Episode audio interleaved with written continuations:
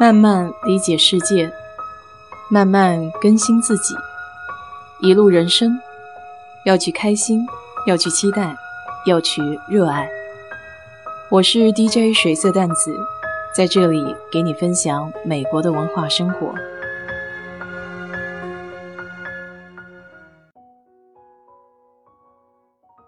上个礼拜连续三天没有做节目，一来是因为最近的过敏季节，鼻子老是堵，所以声音发出来也是很奇怪；二来也是想就着这个过敏季，稍微调整一下节目的上传时间。虽然说从以前的写稿子改到现在的随口说，时间已经降低了不少。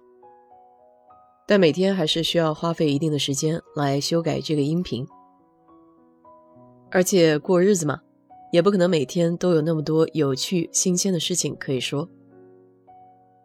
本来是很愉快的一件事情，不想把这件事儿变成一种负担。其实像周末和张姐聊天的那种模式，我就非常的喜欢，不仅可以学到很多的东西，而且自己的心情也会非常的愉快。上个礼拜就着复活节的假期稍微休整了一下，周末的时候有个朋友请我到家里去玩儿。除了经典的狼人杀还有斗地主之外，他们还提出可以玩 Uno，就是 U N O 三个字母。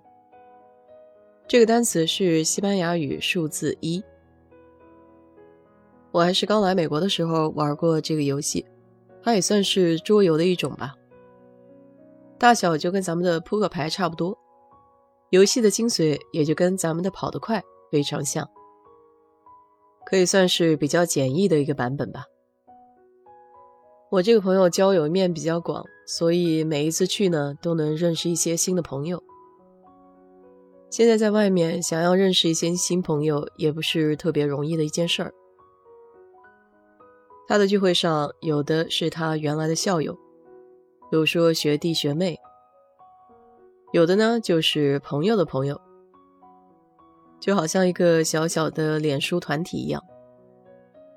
休斯顿本身的行业比较集中，大部分呢都在石油业，所以一般这些朋友当中做石油的也比较多，但也认识了其他不少专业的朋友，比如学经济和金融的。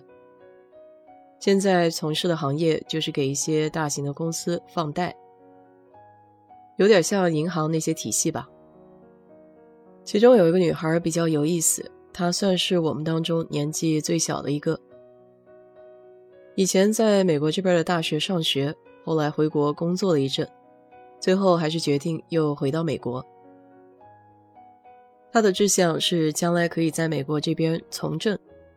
过去曾经做过一些新闻记者的工作。女孩子刚从大学本科毕业，还想在这里继续读研究生深造。年纪虽轻，但志向还是很远大的。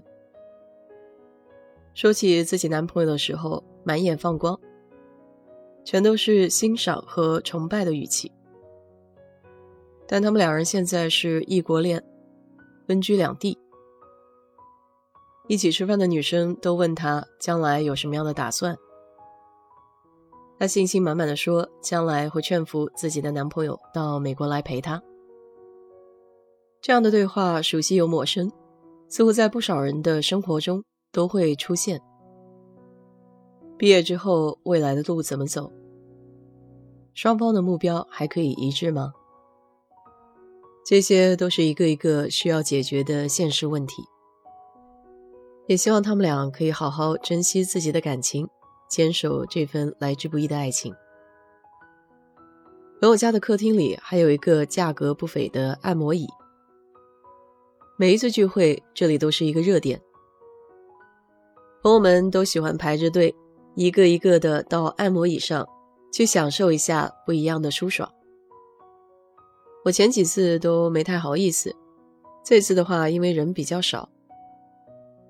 我也比较好奇，他的这张按摩椅和家里现在有的会有什么样的区别？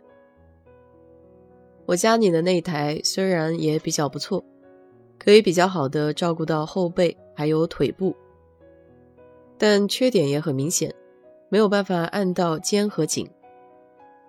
为了弥补这部分的遗憾，我还特地买了一个肩颈按摩器。朋友家的按摩椅包裹性比较好，整个人是嵌在这个机器的内部，而且从震动的发力点来看，更加的均匀，力度相对也要大一些。不过，可能因为之前做这个按摩椅的人，他可以承受的力度比较大，我没有做相应的调整。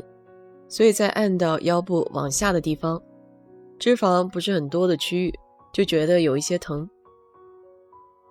结束了之后，我问朋友这个按摩椅的型号，他说为了宣传这个机器，他还特地在油管上制作了一期视频。这款按摩椅在网上的售价的确不便宜，可能将近要七千多。不过有些时候一分价钱一分货。还是有一定的道理的。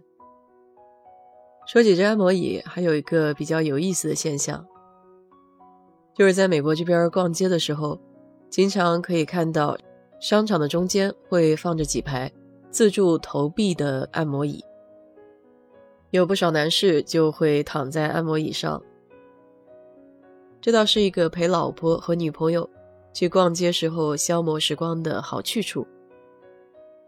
如果真的要购买按摩椅的话，其实还是很建议到实体店去真正的体验一把。说实话，在美国这边，人工按摩的价格不便宜。要是经常去的话，这一年下来，价格也差不多可以买一个比较好的按摩椅了。这里的 Costco 时不时也会做一些按摩椅的展销活动。朋友家那个牌子叫 Osaki。